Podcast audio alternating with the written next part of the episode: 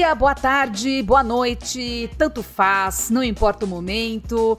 O que importa é que você está ouvindo o episódio 17 do podcast Conversa B2B.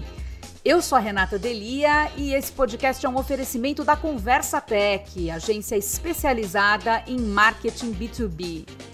Hoje, pela primeira vez, estamos trazendo um dos nossos clientes aqui para o nosso tradicional bate-papo. Ele é o Arno Schwartz, presidente executivo do Banco Fibra, um banco B2B que atende ao mercado de pequenas, médias e grandes empresas em diferentes segmentos da economia brasileira.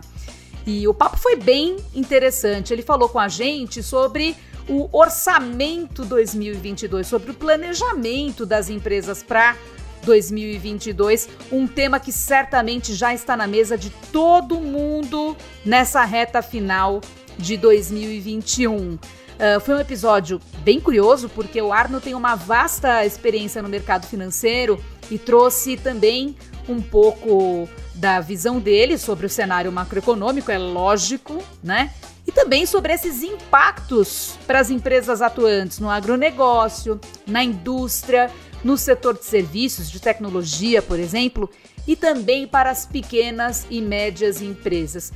Em contrapartida, o Juliano Dutini, sócio da Conversa Tech, traduziu tudo isso para a realidade do marketing B2B dentro desses segmentos todos. Complexo, né? Complexo, vocês devem estar falando, pô, esses caras ficaram, nossa, tema grande, amplo.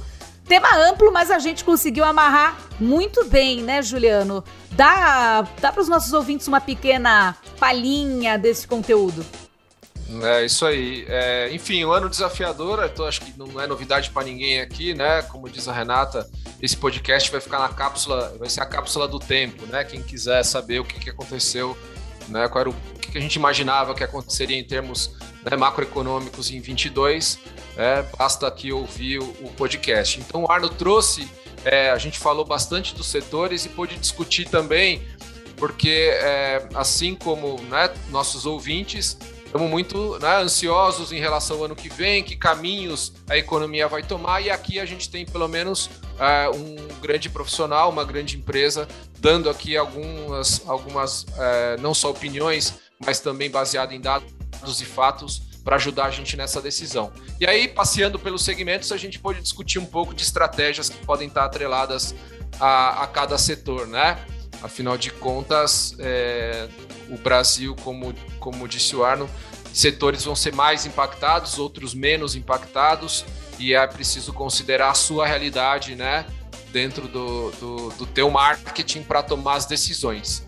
Acho que a principal é, acho que lição aqui do ponto de vista de marketing é isso, né? Se você puder seguir o teu, o teu programa de marketing, mesmo em momentos difíceis, é, não deixe de fazer, porque é, você, é, aí que você vai ser lembrado quando a coisa estiver boa. Afinal de contas, o Brasil já passou por tantas crises, acho que esse é, é mais uma e a gente vai superar. E quem, quem tiver ao lado do teu, do teu cliente é quem vai depois a, aproveitar os bons momentos. Não é isso, Renato? É isso, no Brasil a gente sempre vive em grandes emoções, né? Aqui realmente não é Suíça, que a gente fica ali, tipo, né?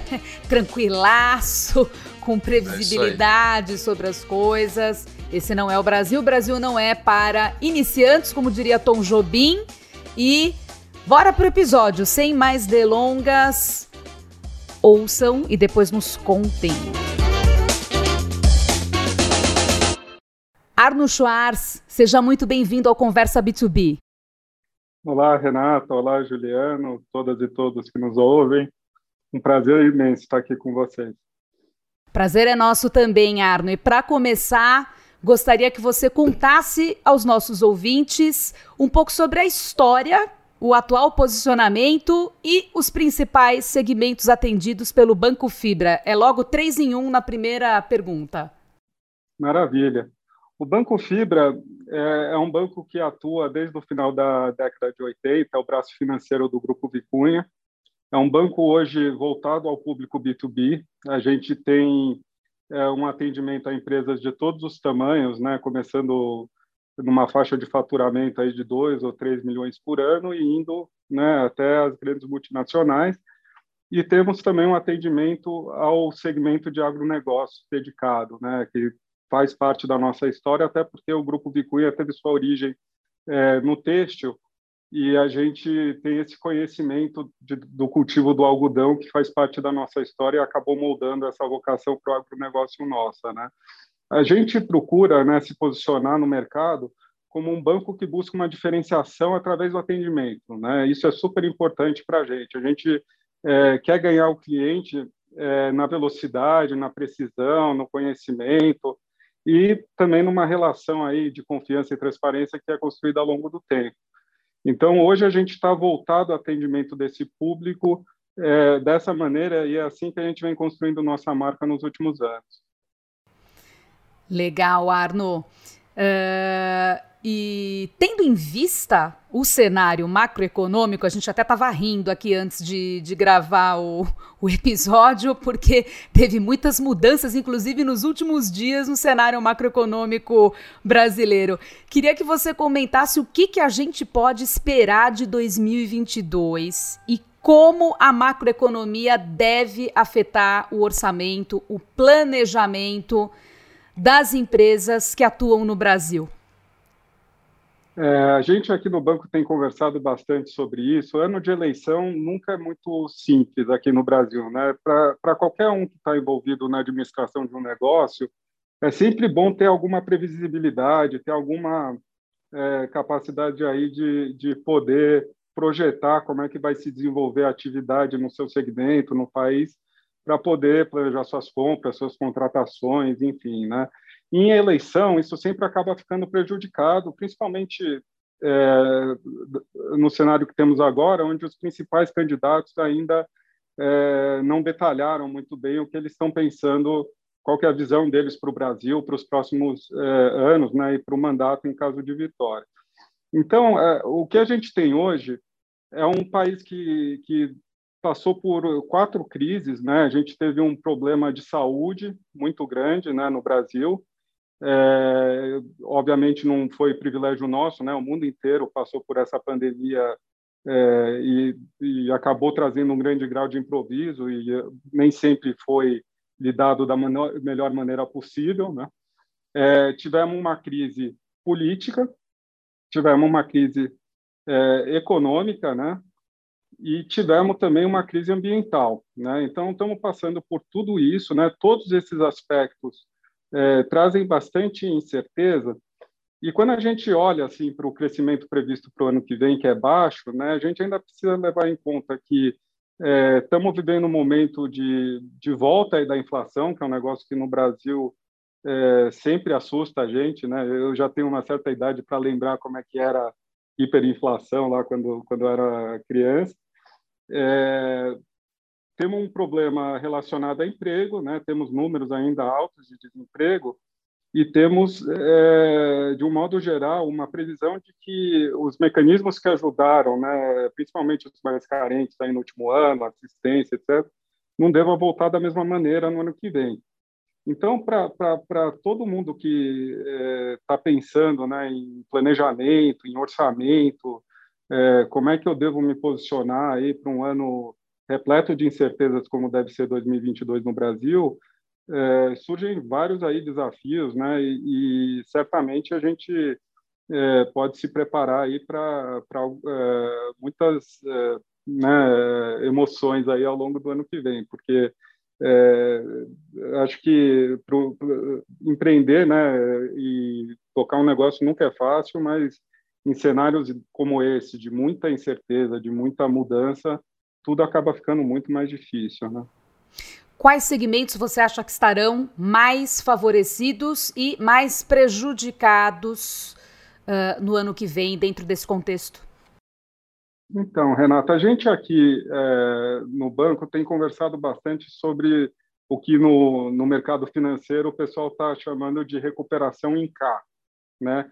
Quer dizer, a recuperação em V é aquela onde você tem um, uma queda muito grande da atividade, né, e ela se recupera muito rapidamente também, né?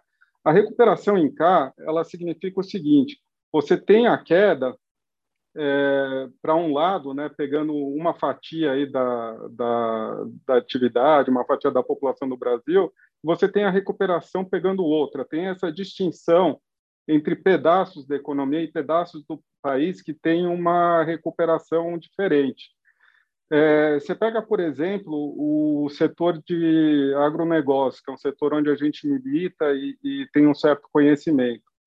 Lá, é, as coisas devem continuar, é, as notícias devem continuar vindo boas, né, do setor de agronegócio. É, o, o, mundo como um todo está consumindo mais calorias é, proteicas, né? É, você tem um processo de urbanização que está acontecendo em partes da Ásia, em partes da África, onde, onde à medida que as pessoas estão aumentando esse consumo calórico aí de proteína, o Brasil surge como um fornecedor dessa, dessa demanda e isso deve, deve se manter assim, é uma tendência mais longa, secular, aí de, de, de mudança mesmo, né, de, de configuração aí das populações. Então, proteína deve ser um negócio que vai bem, né, o agro, de um modo geral, no Brasil deve ir bem.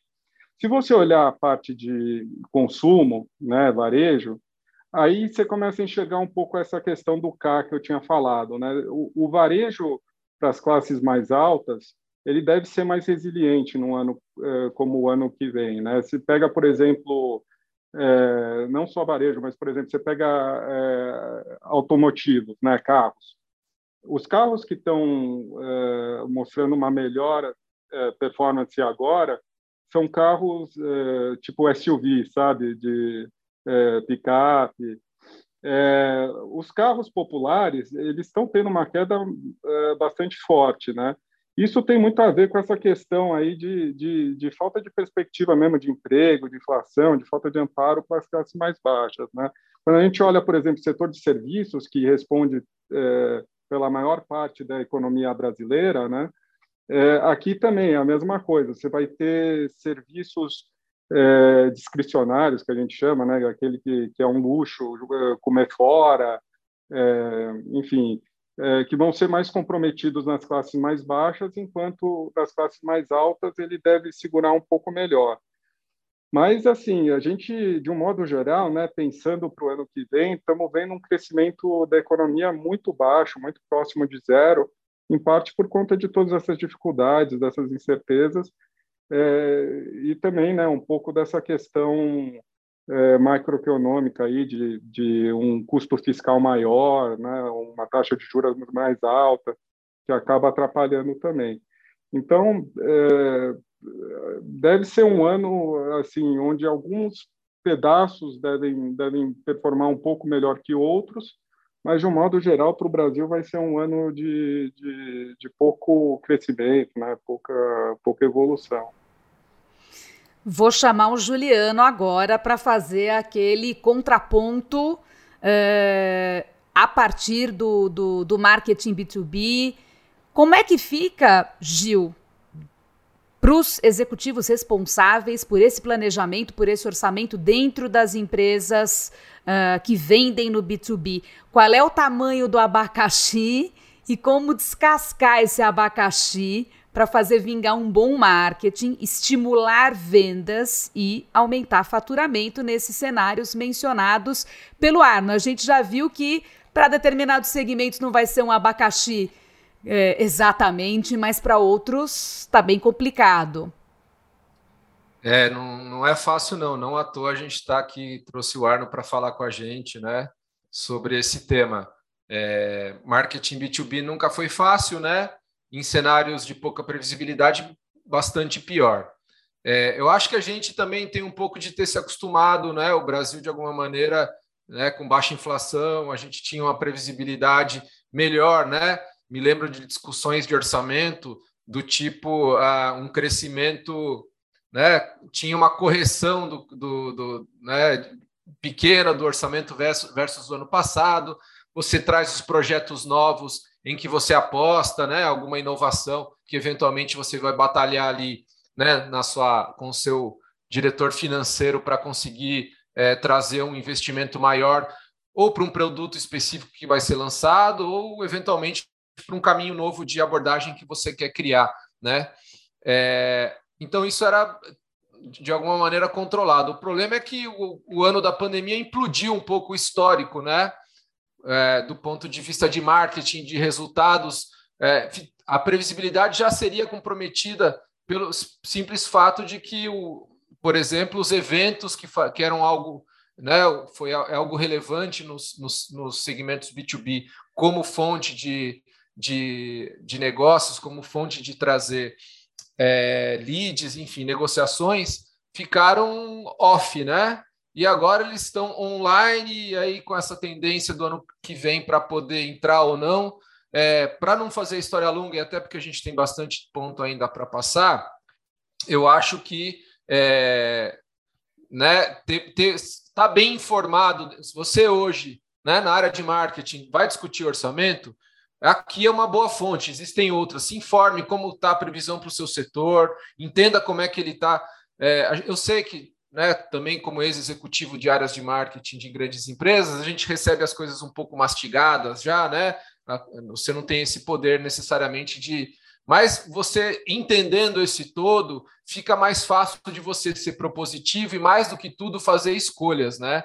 É, escolhas nesse sentido de Vou para evento, vou apostar em quê? Porque a verdade é, num cenário de incerteza, mesmo com a certeza de crescimento do seu setor, salvo alguns como agro, né, que realmente o impacto a gente vê que é, que é muito baixo ou quase positivo, ou ao contrário, né, positivo, é, a forma de fazer o marketing também mudou. Então, assim, é, a, o, o, o vendedor na rua, né, aquele, aquele bom e velho B2B, esse cenário não vai ser exatamente assim, né? A gente quer que retome e tal, mas ele não será nunca igual como foi antes, ao menos é o que a gente tem lido e estudado. Então, é, eu acho que é ter a noção do seu segmento bastante profundo do cenário macroeconômico, olhar, falar com a sua equipe de vendas e entender os desafios né, práticos, não só os desafios de negócio, de crescimento, o que quer que seja, é, para tentar fazer um bom planejamento. Arno, sabendo que o, que o Banco Fibra atua muito fortemente no agronegócio, né? Como o Juliano acabou de falar até do, do, do agro, né? O, o Fibra oferece crédito e outros produtos para diferentes agentes da cadeia do agro, em diferentes culturas que vão da soja ao algodão, passando pelo café, entre outras. Quais os fatores que podem afetar positivo ou negativamente o planejamento das empresas que vendem especificamente? Para o agro? É, esse mundo de agronegócio ele é fascinante. Né? Antes de vir trabalhar no Fibra, eu não tinha um conhecimento é, muito específico do agronegócio. E ao longo dos últimos anos, eu tive a oportunidade de viajar um pouco para o Centro-Oeste, para o é, Mapitobá ou Matopiba, né? dependendo com quem você fala, mas né, a fronteira agrícola lá do, do, do Nordeste.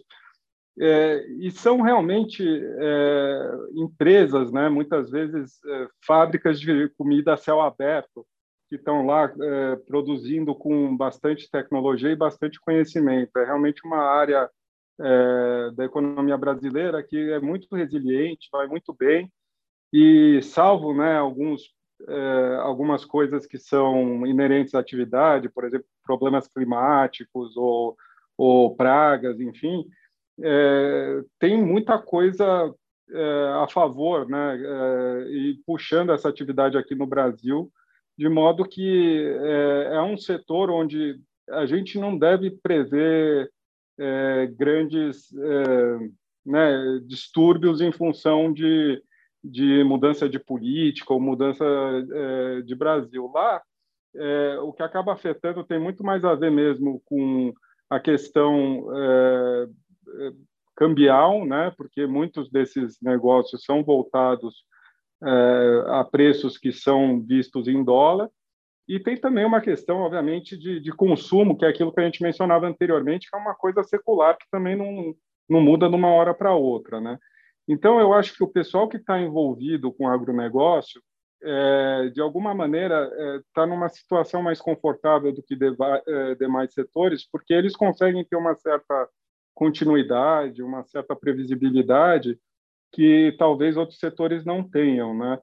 É, Mas eu acho que, assim, pensando em ano que vem, é, para agronegócio, é mais observar mesmo como, como vai se dar é, eventuais é, essas mudanças cíclicas, né? Porque ao, ao você estar tá vinculado a um negócio que depende de clima e depende também, né, de, de tendências globais, você está sempre sujeito a, a né, mudanças externas assim que são imprevistas mas eu acho que é, lá as coisas devem continuar mais ou menos na toada que vem, que é uma tendência muito positiva. O agronegócio no Brasil está tendo um momento espetacular, as empresas estão muito bem é, capitalizadas, né? os produtores, é, toda a cadeia, de um modo geral, se beneficiou aí de, de alta de preços e é, eu acho que todos os é, prestadores de serviços e empresas vinculadas aí ao, ao agronegócio tendem a, a, ter um ano relativamente bom, né?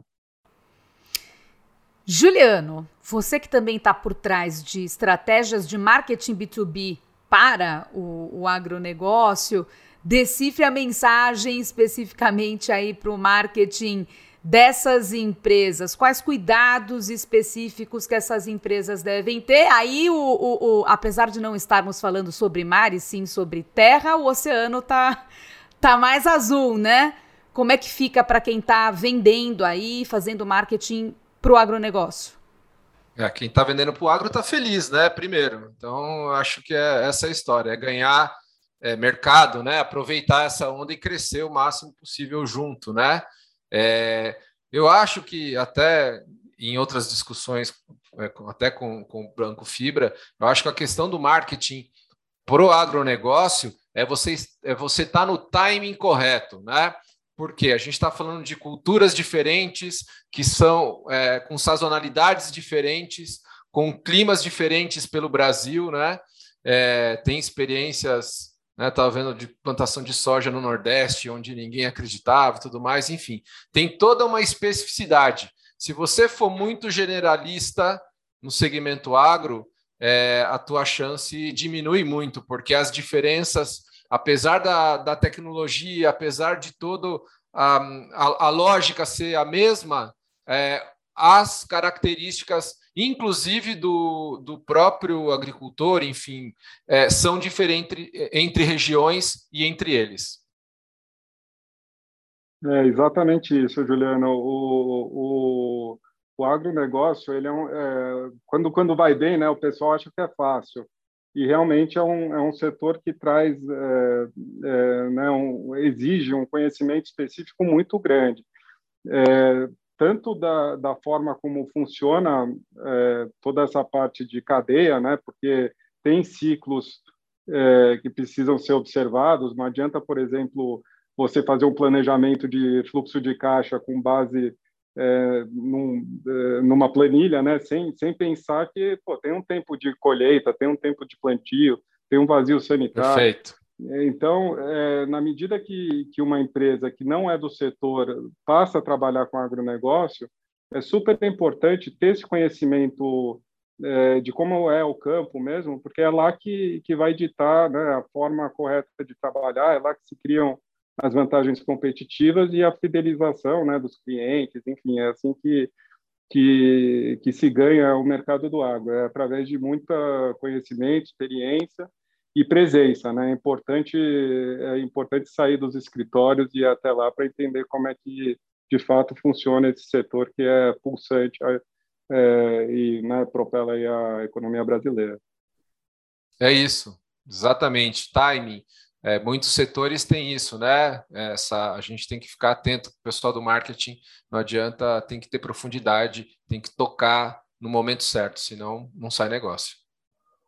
É, o agro requer especialização, né? Requer um conhecimento muito mais aprofundado desse universo, dessas culturas, desse timing, etc. Não é para amadores, não é qualquer um uh, que consegue botar de pé um bom planejamento e boas ações de marketing uh, uh, B2B para esse segmento. Mas mudando totalmente o enfoque da nossa conversa para um outro segmento, que é justamente o da indústria, gostaria de saber do Arno a sua visão sobre os, os desafios enfrentados uh, pela indústria brasileira hoje e como é que eles devem se traduzir em desafios orçamentários, desafios de planejamento para 2022. Por quê? Uh, ao passo em que o agro vai aumentando aí, né, nos últimos anos, toda a sua participação no PIB, a gente tem um movimento contrário, né, dentro da, da indústria, um fenômeno até no Brasil, não só no Brasil, na Argentina também, né, um fenômeno de desindustrialização na América Latina e etc. Até porque é interessante a gente saber a visão do Arno, porque o Banco Fibra é, tem aí um, o seu cordão umbilical né, ligado ao grupo Vicunha, que é um dos maiores grupos industriais do país, que controla a Vicunha Textil e a Companhia Siderúrgica Nacional, né? A, a CSN. E o Fibra tem essa relação próxima também com indústrias de médio para grande porte, né? De diferentes segmentos que se enquadram como clientes do banco. Então, acho que o Arnon é um grande especialista em, em indústria também, no fim das contas. Conta para gente o que, que você está percebendo, quais são os desafios aí. Obrigado, Renata. É, na indústria, né, a gente precisa levar em conta a diversidade de atividade que existe lá. Né? Tem, tem, estamos falando aqui de, de algumas empresas que exportam, outras empresas que são voltadas né, a, a, a diferentes cadeias. Então, de uma forma geral, é, a gente pode esperar que esses desafios né, que a gente apontou no começo da conversa acabam influenciando muito é, o planejamento das empresas, porque você é, passa a ter um cenário de, de juros mais altos, né? a gente viu na, na, nos dias recentes, isso para as empresas acaba comprometendo um pouco o fluxo de caixa das empresas na medida que sobe a despesa que elas têm com juros, né? É, isso acaba afetando a demanda também das empresas, porque é, a relação é essa: quando o juro sobe, em geral a demanda é, ela é contida, né? É, e você também é, passa a ter esse efeito da inflação que beneficia algumas é, empresas e atrapalha outras, né? Dependendo de onde você está nessa cadeia e do estoque que você tem que carregar, a capacidade de repassar esses preços. Então, é, quando você olha assim é, para um trabalho de orçamento, né, e começa a pensar como é que você vai montar isso para o ano que vem, se você é uma indústria, né, que tem mão de obra, que tem matéria-prima, que tem uma preocupação de bens acabados, é, e muitas vezes ainda né, tem, tem algumas variáveis voltadas a governo também, né, dependendo é, da tendência que, que uma lei pode tomar ou não. É, algumas dessas indústrias são reguladas. Então, assim, dependendo muito do, da, da, da, da parte né, que a gente está falando, é, essas incertezas acabam atrapalhando bastante a capacidade das empresas de olhar né, para além aí de, de, de 2022 ou, ou para além da eleição, por exemplo.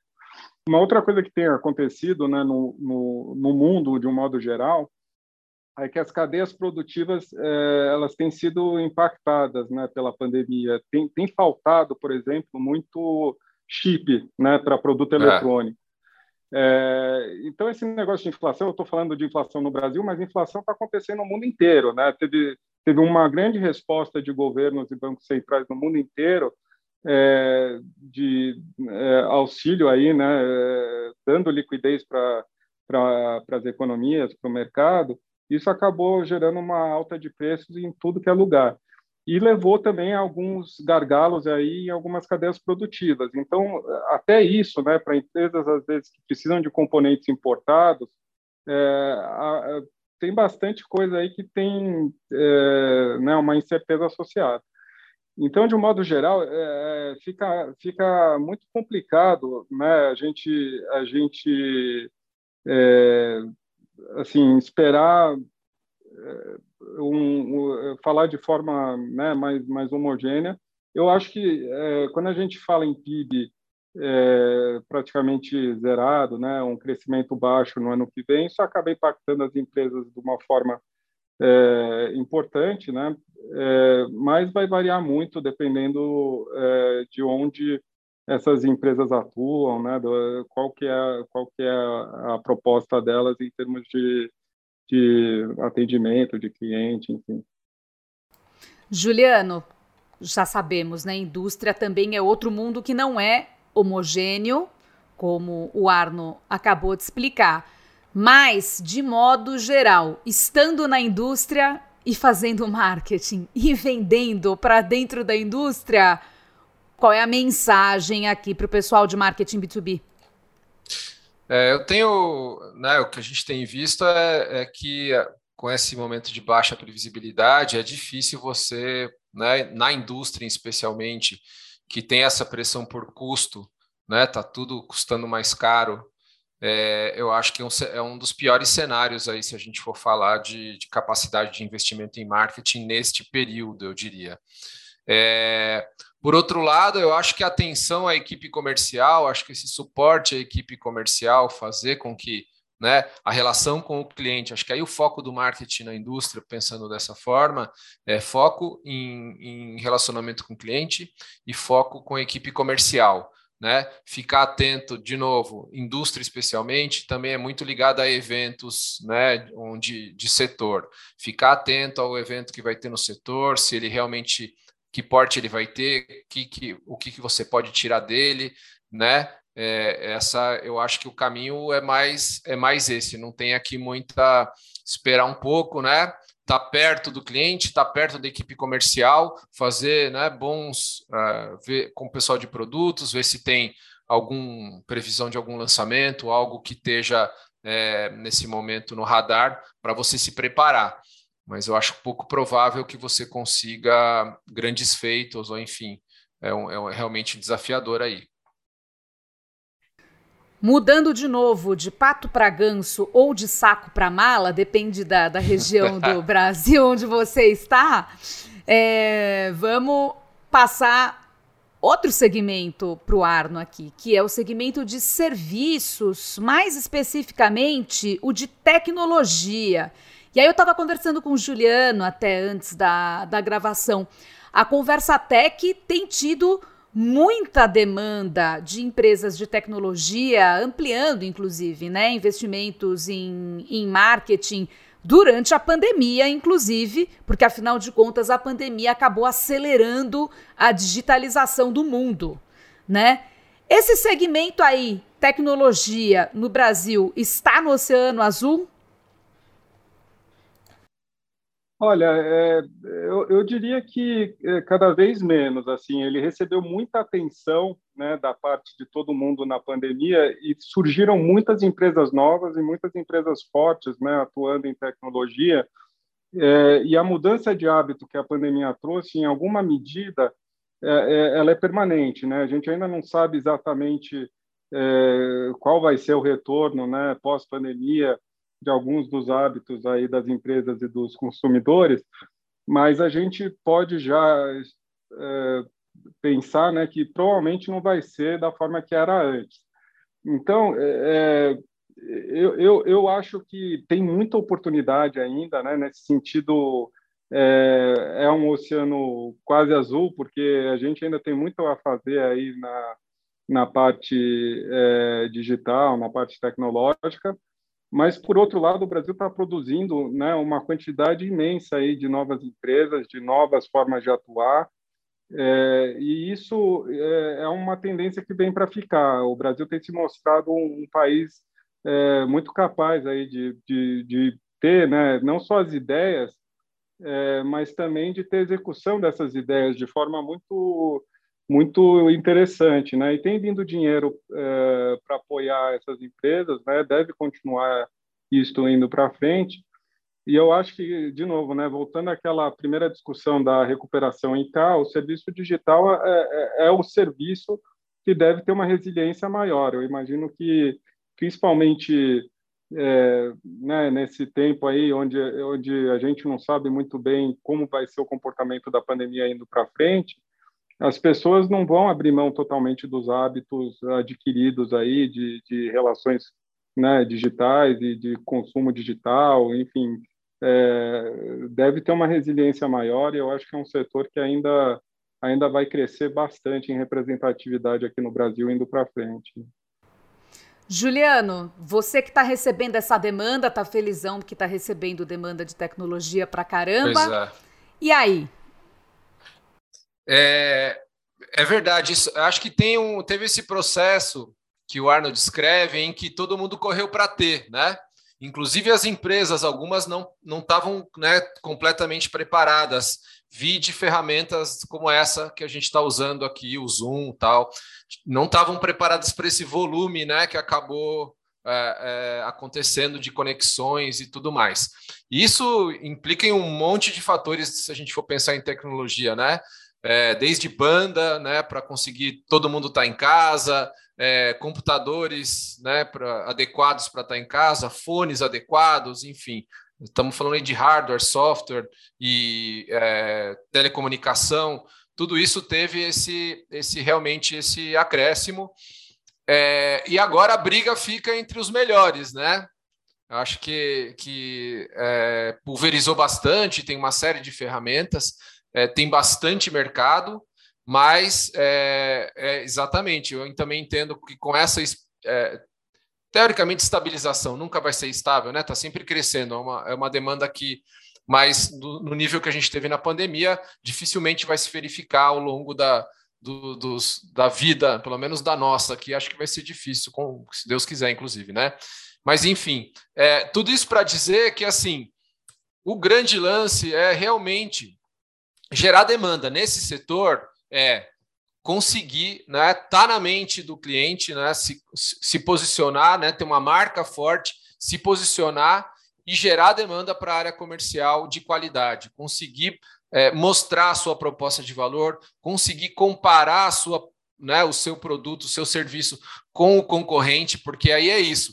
Hoje está desse jeito, amanhã está de outro jeito, tem uma outra novidade, tem aí uma, uma, uma clara corrida né, em relação a isso. E o, o decisor né, de tecnologia, enfim, seja ele pequeno, médio, um empreendedor, ele, ao tomar uma decisão, um exemplo simples, por um software de controle financeiro, né, para uma empresa pequena, média, né, ele tem várias opções, não são poucas, mas é, você ir lá e conseguir se colocar, né, ter uma boa presença de marca, ajudá-los, especialmente a ter uma, né, com, com educação, com informação, e acima de tudo, é, conseguir comparar, mostrar claramente a sua dif diferença entre seus concorrentes, eu acho que esse é o caminho para que o marketing deve, deve fazer. Em empresas maiores que usam, por exemplo, canal indireto de vendas, né?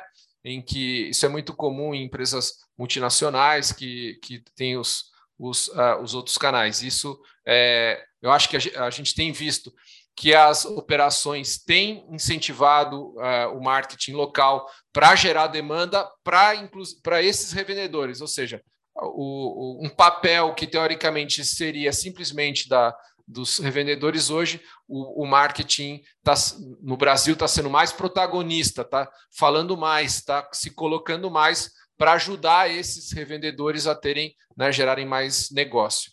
Eu acho que esse é um cenário que a gente tem, tem acompanhado bastante de perto.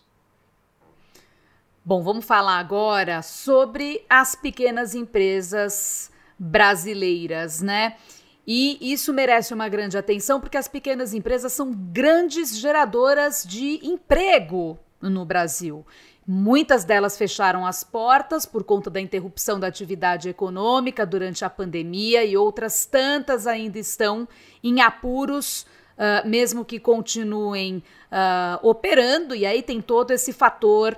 Uh, macroeconômico que o Arno já comentou com a gente, que certamente é sentido com maior, é, né, no, na escala Richter, o terremoto para as pequenas empresas ele acaba sendo sempre maior, né? Das, das pequenas empresas que sobreviveram ao baque todo até agora, boa parte recorreu ao Pronamp, que é o Programa Nacional de Apoio às Microempresas e Empresas de Pequeno Porte, que já destinou mais de 60 bilhões em crédito entre 2020 e 2021 a essas empresas, de acordo com o Ministério da Economia. A grande questão é que, mesmo que o, que o, que o, que o programa seja Uh, torne-se né, vitalício com, como uma linha de crédito uh, para essas empresas, muitos desses CNPJs ainda precisam de crédito extra para além do Pronamp, não apenas para sobreviver, mas para crescer a longo prazo.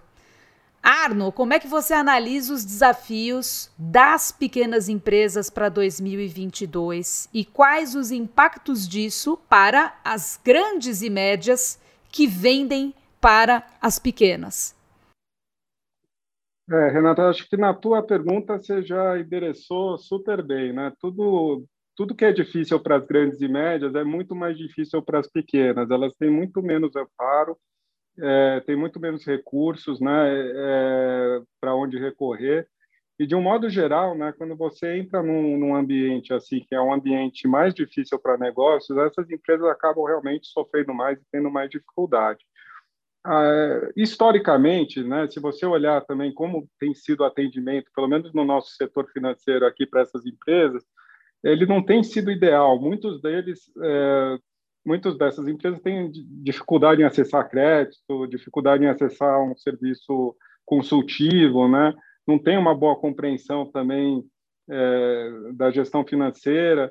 Então, essas empresas, é, elas são muito carentes aí de uma atenção especial e de um, e de um, de um atendimento próprio, né? Nós aqui no Fibra estamos se preparando para atender segmento de, é, de empresas que têm um faturamento menor do que o que a gente vinha fazendo. A gente pode fazer isso agora, em parte por conta do avanço da tecnologia, né? Quando você pensa em nuvem, né, que o Banco Fibra fez a migração para nuvem em 2017, é, isso é, uma, é, é um caminho para a gente poder escalar a, opera, a, operação do banco a um baixo custo e ter um atendimento remoto também, digitalizado, né, através de uma conversa muitas vezes digital com esses clientes, é, sem ter que ter aquela agência né, de tijolo, cimento em cada esquina de cada cidade do país. Isso antes era proibitivo para a gente, agora a gente consegue ter uma proposta de atendimento digitalizada que alcança essas empresas desse tamanho e que permitem que a gente atue junto a elas, né? Então, é, é, da mesma maneira que a gente está tá se preparando para fazer esse atendimento, a gente vê que tem toda uma economia é, sendo criada no entorno das pequenas empresas, no setor financeiro, certamente, mas acho que também em várias outras áreas aí que são voltadas ao atendimento da primeira da pequena empresa, logística, né? Antigamente se era um pequeno comércio, se você é, não tinha lá o teu cliente do lado, como é que você fazia para vender à distância, né? Como é que você fazia essa gestão? Estão surgindo soluções dessa maneira. No próprio ramo né, da Conversa Tech também, é, ficou muito mais fácil de uma pequena empresa alcançar né, um, um público maior, ter uma conversa maior. Então, eu, eu, eu, eu acho que a, a notícia né, para médio e longo prazo é boa.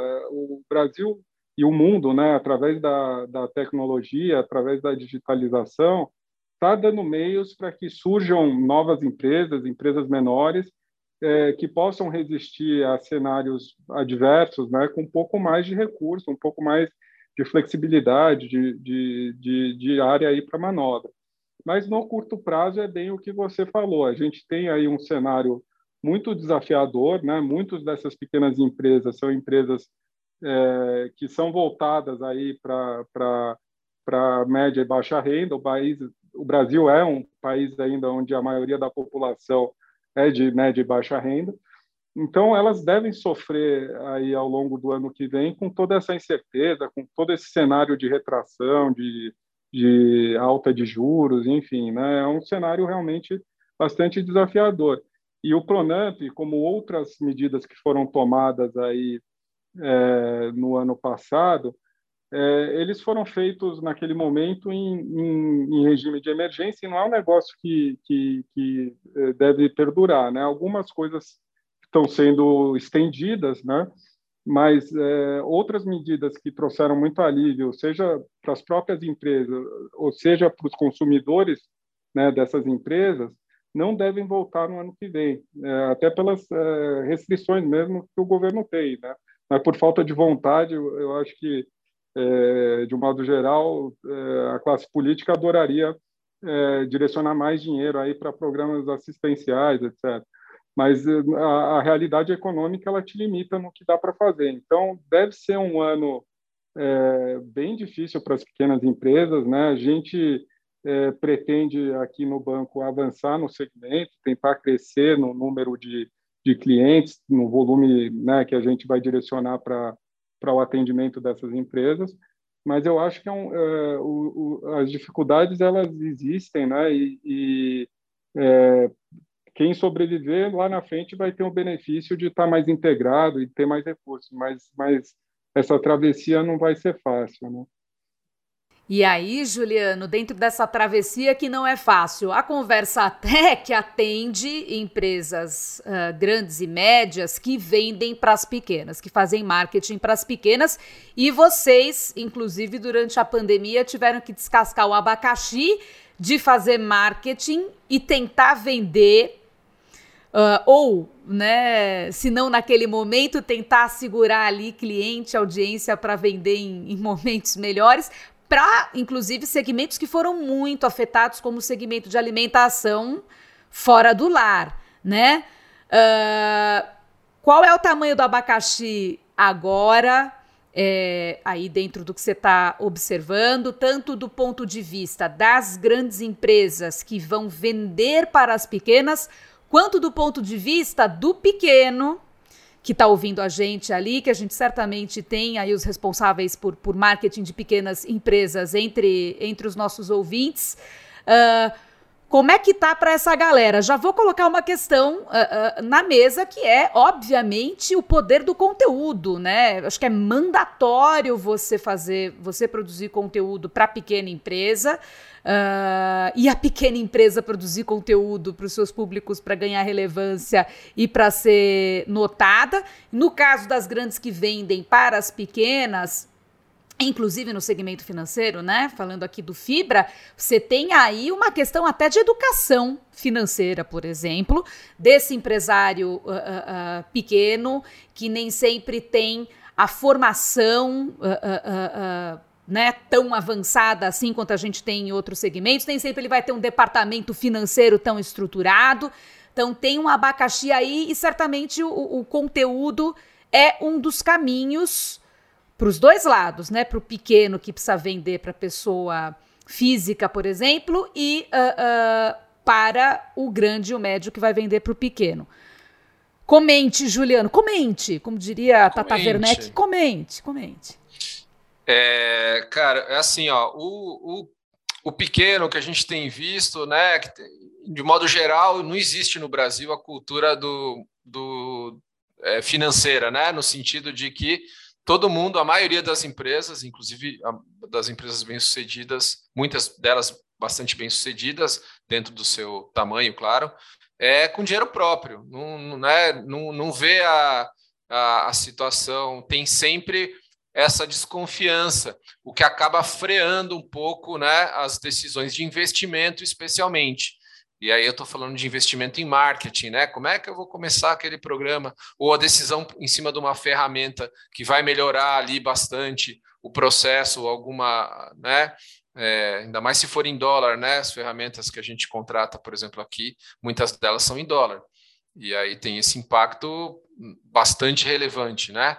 É, então, o, o, pequeno já não tem muito essa cultura né, de, de colocar o carro na frente dos bois. Ele espera para depois ver se tem caixa e com o próprio caixa fazer os movimentos. É, esse pequeno, assim, dependendo, de novo, também muito pulverizado, dependendo da situação em que ele está, eu, é, essa situação, num, as crises no Brasil, e aí o Arno pode falar melhor até, elas vêm e voltam, vêm e voltam, vêm e voltam. Assim, e os programas de marketing, isso serve para média, para quem vende também para essas pequenas. Acontece que a, a, o seu posicionamento, a sua lembrança de marca, o teu conteúdo ali no dia a dia, você não vai esperar, ah, não, agora acelerou, eu vou aqui me posicionar. Já o seu concorrente já fez, né? Então, a, a questão toda é esse balanço.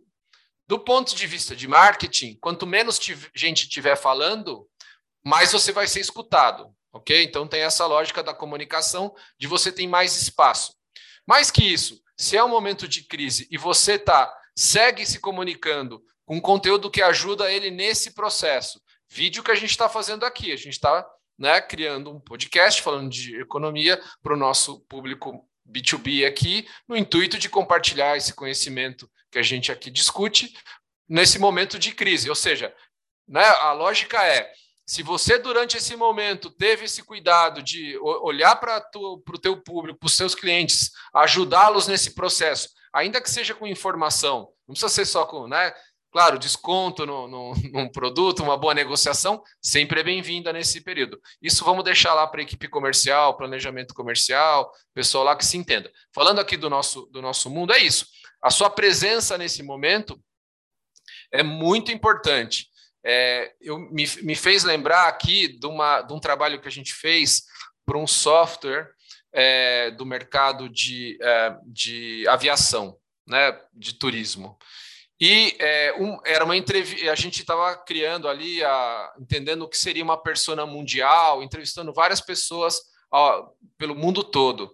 E é, a gente entrevistou, eu não me lembro em qual país foi. Cara, o pior é que eu acho que era a Síria, faz, já faz algum tempo. Algum, enfim, alguma região ali no, onde a gente sabe que a coisa não é fácil. É, e a fidelidade e ele declarou extremamente fiel ao software, falou: "Cara, eu não mudo, não vou mudar nunca, porque durante a guerra não foi Síria, porque a Síria ter, segue em guerra, né? É, mas dura isso, não vou me lembrar aqui, mas enfim. O ponto era, durante a guerra, esse, os caras, o, o vendedor veio aqui, falou comigo, falou, cara, ó, tô, não consigo, falou, não tem problema. Te dou três meses de isenção, fica aí, continua fazendo o que dá, não, não, não para. E ele, a partir disso, gerou uma, uma gratidão, né? uma, uma, uma conexão até maior do que, do que a normal ou natural, especialmente em casos extremos. Não estou aqui falando de uma guerra, a gente, graças a Deus, não, não vive isso e, e, e, é bastante distante da nossa realidade, mas faz pensar um pouco isso, né? No momento da dificuldade, você está presente faz muito mais diferença que na hora na hora boa, né? Não estou dizendo que, que, que não tem que ser pensado o, o, o, investimento, é óbvio que sim, mas não se constrói marketing, a tua imagem, o teu, a, a, o que você pensa, não tem pausa. Ah, agora eu vou parar aqui porque eu vou, né, ver o que, que vai dar. O, o mercado não espera isso. Né? Ele, alguém vai estar tá fazendo e vai estar to, tá tomando o seu lugar é, nessa, nesse mercado. A gente estava vendo um, o Guilherme, meu sócio, a gente estava vendo um estudo da Gartner, ele trouxe, e que mostra lá que 27% do tempo do, de decisão hoje do, é, né, do, do, do, de um executivo né, que vai decidir por uma compra de um, de um serviço ou um produto B2B, ele passa online é, pesquisando. Né? e já é maior do que o tempo que ele passa falando pessoalmente com, com a empresa. Né? Então, é, você vê que, que isso, acelerado ainda pela, pelo que a gente está falando aqui da presença do, do, da digitalização das relações aqui, né, por conta da pandemia, que isso vai de novo se estender, é, o conteúdo é essencial. Conteúdo é essencial. Conteúdo é essencial e apesar da gente não ter guerra, né? Pelo menos por enquanto, e espero que não tenha. É, a gente tem outros problemas que são essas oscilações econômicas todas que marcam a história do Brasil e que agora voltaram a nos assombrar. Então, a gente tem essa questão de, de dessa instabilidade e, de fato, uh, as empresas que souberem fidelizar seus públicos serão lembradas, né? Aí eu acho que tem um, um grande diferencial, como falou o Juliano. E o papo tá muito bom. Por mim, eu estenderia a nossa conversa aqui, a chamar um cafezinho e, e, e depois um happy hour, porque hoje é sexta-feira. Você que está ouvindo a gente numa segunda, I'm so sorry, mas nós estamos gravando na sexta. Então, nós estamos muito felizes. Hoje é pré-feriado, ainda, ainda por cima, pré-feriado prolongado. Não sei se o Arno, o Arno acho que está com cara de quem vai trabalhar, no, no pelo menos na segunda-feira, será? Vou, vou, infelizmente. Vai infelizmente, trabalhar. O Copom, o Copom fez isso com, com você, né, Arno? Vai ter que trabalhar e tudo mais, né? É, Mas é, segunda-feira estaremos aí. Estaremos aí. Mas, bom, acaba que a gente acaba estando aqui também. E Uh, a mensagem é que estamos chegando ao final do episódio 17 do podcast Conversa B2B e eu gostaria de pedir as considerações finais do Arno Schwartz, presidente executivo do Banco Fibra. Bom, obrigado aí mais uma vez pelo convite, Renata e Juliana. Foi, foi realmente muito, muito legal. É, eu acho que é, o, o, que é importante, né, para todo mundo que está tendo aí que, que tentar, né, ter algum tipo de visibilidade e, e né, pensar já como vai ser o próximo, os, como serão, né, os próximos 12 meses, como vai ser o próximo ano, é, é, é tomar um pouco, né, dessa dessa mudança, né, toda de atitude que a gente vem vivendo nos últimos anos, e, é, em parte por conta da pandemia, mas já algo que já estava em curso, né, que é que é, é a adaptabilidade, né, é, a empresa está muito pronta para responder à incerteza de um modo geral, porque é, a pandemia obviamente exacerbou isso, mas a gente vive num, num mundo onde, pelo, pelo menos na nossa indústria financeira, é, é, muito difícil projetar o que, que, vai acontecer daqui a cinco anos, três anos, né? É, quando você tem um, um, ano como o que a gente vai ter o ano que vem, isso acaba importando ainda mais, né? Porque é, dentro, por exemplo, de um mandato presidencial, você tem algumas é, fronteiras aí que você entende que serão respeitadas, né? Você imagina que um governo de determinado viés é, trabalhe de determinada maneira mas quando tem eleição fica tudo meio que no ar. É, mas isso por si só, né, se, se, se tivesse uma continuidade também é, de governo no ano que vem, é, não eliminaria né, toda, toda uh, esse ambiente de mudanças que a gente está vivendo e toda a necessidade que as empresas têm de responderem muito rápido e estarem muito preparadas para lidar com mudança. Né? É, nós, é, no banco, né, a gente tem percebido que essa proposta que a gente tem de um atendimento consultivo, de solução, de, de é, foco realmente né, na, na, relação que se cria com os clientes e numa conversa né, franca, indo e voltando, é, é o que acaba levando as empresas a terem é, permanência, a terem resiliência, independente de tamanho, independente de setor. Né? Essa questão toda que surgiu de foco no cliente, é, essas tendências digitais de aproximação né, entre empresas e consumidores, elas têm ganhado essa importância toda é, recentemente, porque é o que vai ajudar a navegar né, em qualquer cenário. Aqui no banco a gente diz, eu não sei no futuro próximo né, se eu vou estar concorrendo só com bancos, se eu vou estar concorrendo com fintechs, com empresas não financeiras, né, as big techs estão também pondo né, o pezinho aí na da, do, do mercado financeiro. Mas o que a gente sabe é que o cliente vai querer estar bem atendido, ele vai querer ter sua demanda compreendida e ele vai querer ter alguém que esteja lá para escutar e criar soluções para ele criar algo que o atenda.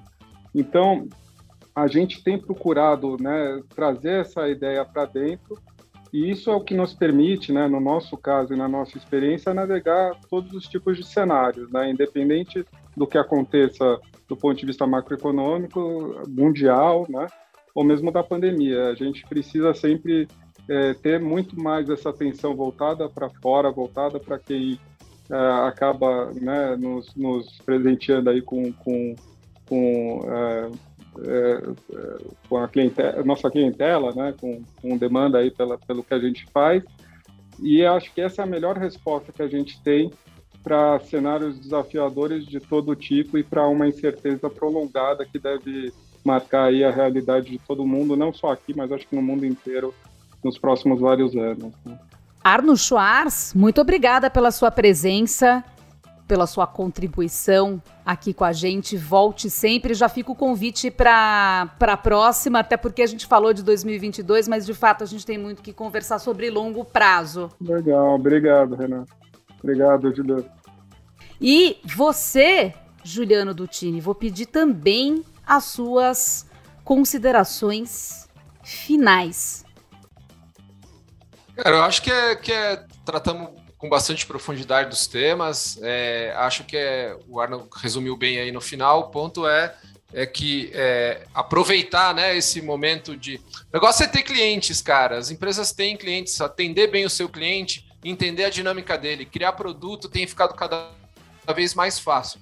Não estou dizendo que é tudo simples, né? Mas as coisas têm ficado mais, mais fáceis por conta do, do, que a gente falou aqui de digitalização. Especialmente a gente está falando em, em, em, serviços. Então, é, a decisão, a gente sempre fala no B2B, não é, né?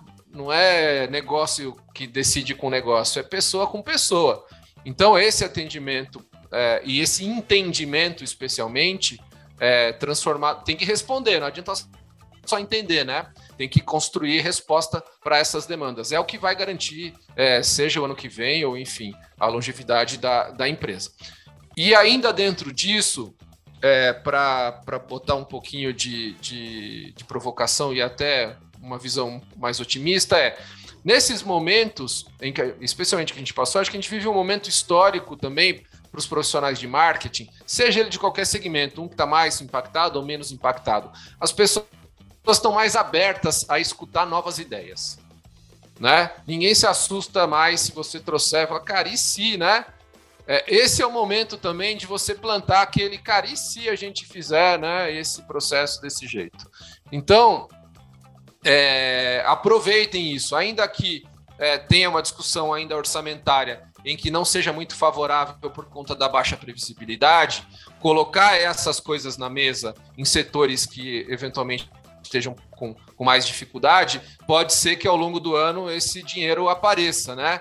Agora, se você ficar na mesma, possivelmente você não, não isso não vai acontecer. Então, assim, é, apesar do cenário difícil de incerteza, provoque, vá atrás de, de soluções é, que ajudem. Afinal de contas, é o que a gente falou: equipe comercial não, né, continua remoto, as relações ainda são desafiadoras do ponto de vista para os negócios B2B, né?